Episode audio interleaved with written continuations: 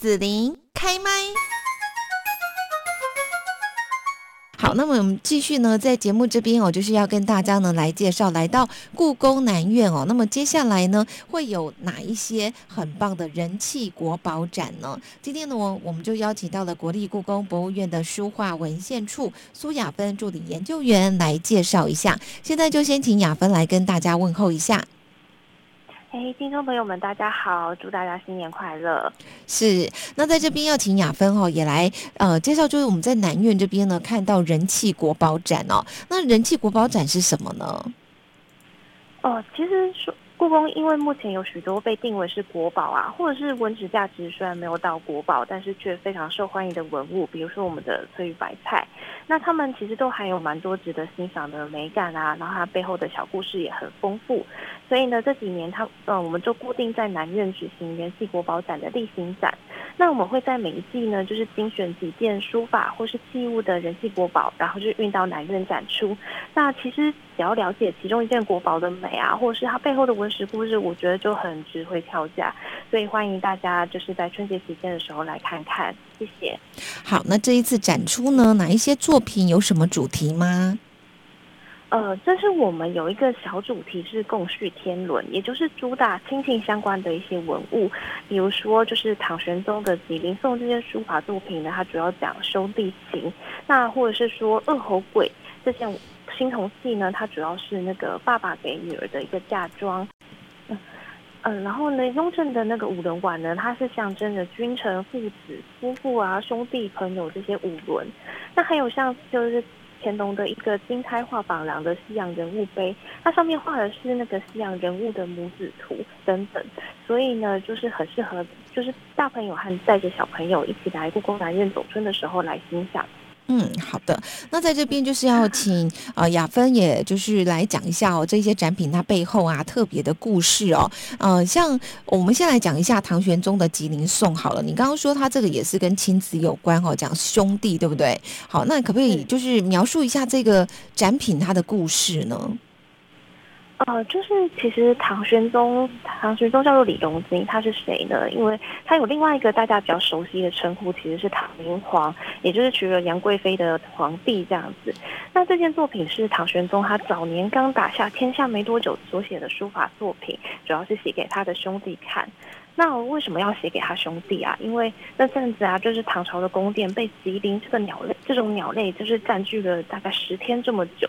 那吉林其实是一种冬候鸟，所以它就可能只是把那个宫殿啊当做是一个暂时休息的地方，然后它之后就会飞到南方度，就去避冬。但是呢，就是大臣觉得哇，这是个吉祥的象征，他就写了文章去称赞，就是唐玄宗，因为就是吉林这种鸟呢，它很喜欢就是成群结队，然后它就会用那种这种叫声啊，还有摇尾巴的方式，就是去跟其他伙伴就是交流。互相交流，就是帮大帮助大家一起成群飞这样子，所以在《诗经》中就被认为是那个兄弟友爱的一个象征。所以大臣就觉得说啊，因为上天认为唐玄宗很爱他的兄弟们，才会有吉林占据宫殿这个吉兆产生。那唐玄宗收到这个文章就也很开心啊，他就模仿了就是《诗经》的体例，就是写下了一篇文章纪念，然后就是把它写成书法作品，也就是我们要展出的这个东这件《吉林颂》。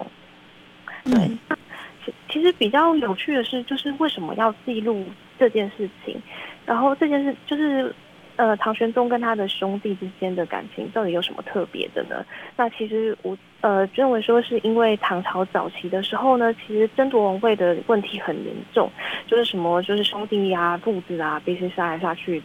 的状况很多，那一直到就是唐玄宗的时候才稍微好一点，就是至少他跟他的兄弟们都很，很就是相亲相爱，然后而且很流传很多什么皇帝啊跟那个兄弟就是感情很好的小故事啊，就比如说他做了一个条超大的棉被要跟兄弟们一起盖着睡觉之类的，就是就在那个就是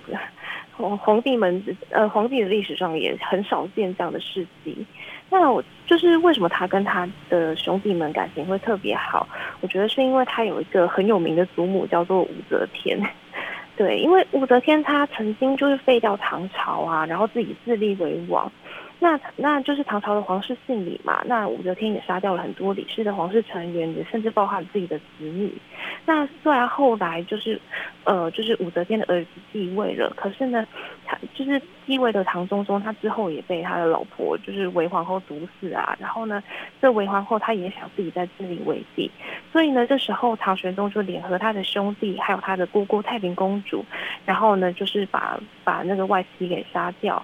然后唐玄宗那时候，因为他不是长子，所以他一开始并不是太子的人选。可是因为他就是对唐朝有功，所以他哥哥就就让位给他了。但后来他的姑姑就是也有点蠢蠢欲动，就是也想争王位，所以唐玄宗又联合了其他兄弟，就是把那个姑姑杀掉。总之呢，从这个复杂的故事可以发现，就是当时实在太多人想要争夺王位。那如果唐玄宗和他的兄弟也内斗的话，就是根本不可能让唐朝就是继续存续下去。那就是因为他们这样子互相扶持的一个兄弟情，然后才能让就是唐朝的王室能够继续的运作。所以就是这件笔林颂呢，其实也记录了，就是唐太皇室中是很难得见的亲情。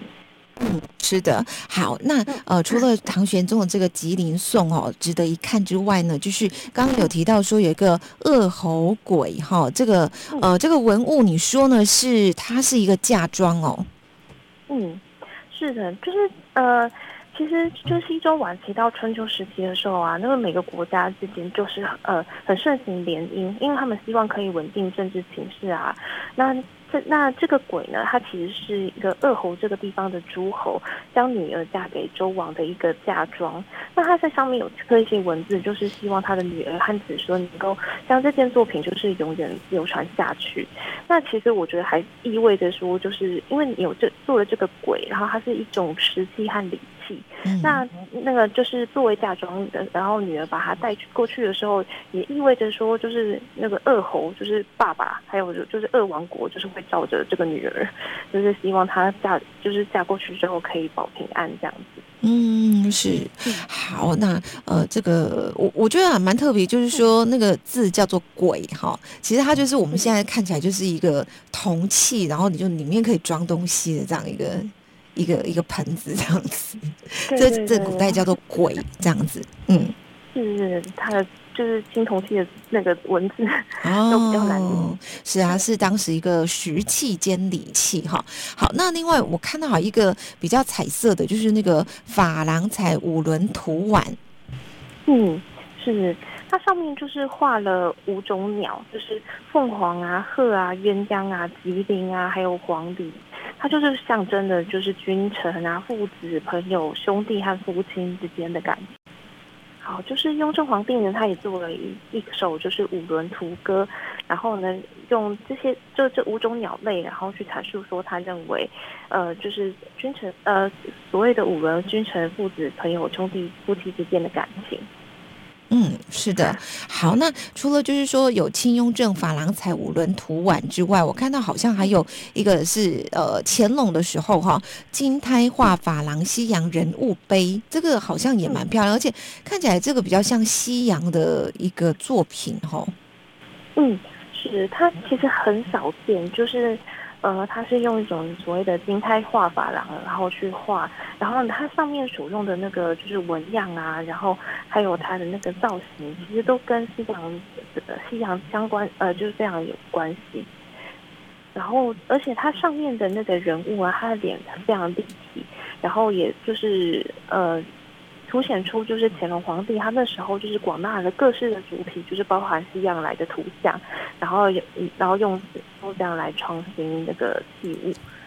嗯，是的。好，那在这边呢，就是来邀请到国立故宫博物院的书画文献处苏雅芬助理研究员，介绍在故宫南院哦，就是呃第一档这个人气国宝展呢，呃这次展出的一些作品啊展件，那也欢迎大家呢可以到故宫南院哦来近距离观看，然后了解说这一些展品啊，他们背后的一个呃故事啊，还有哈当时这个意义哦。好，那我们就谢谢雅芬喽。好，谢谢，新年快乐。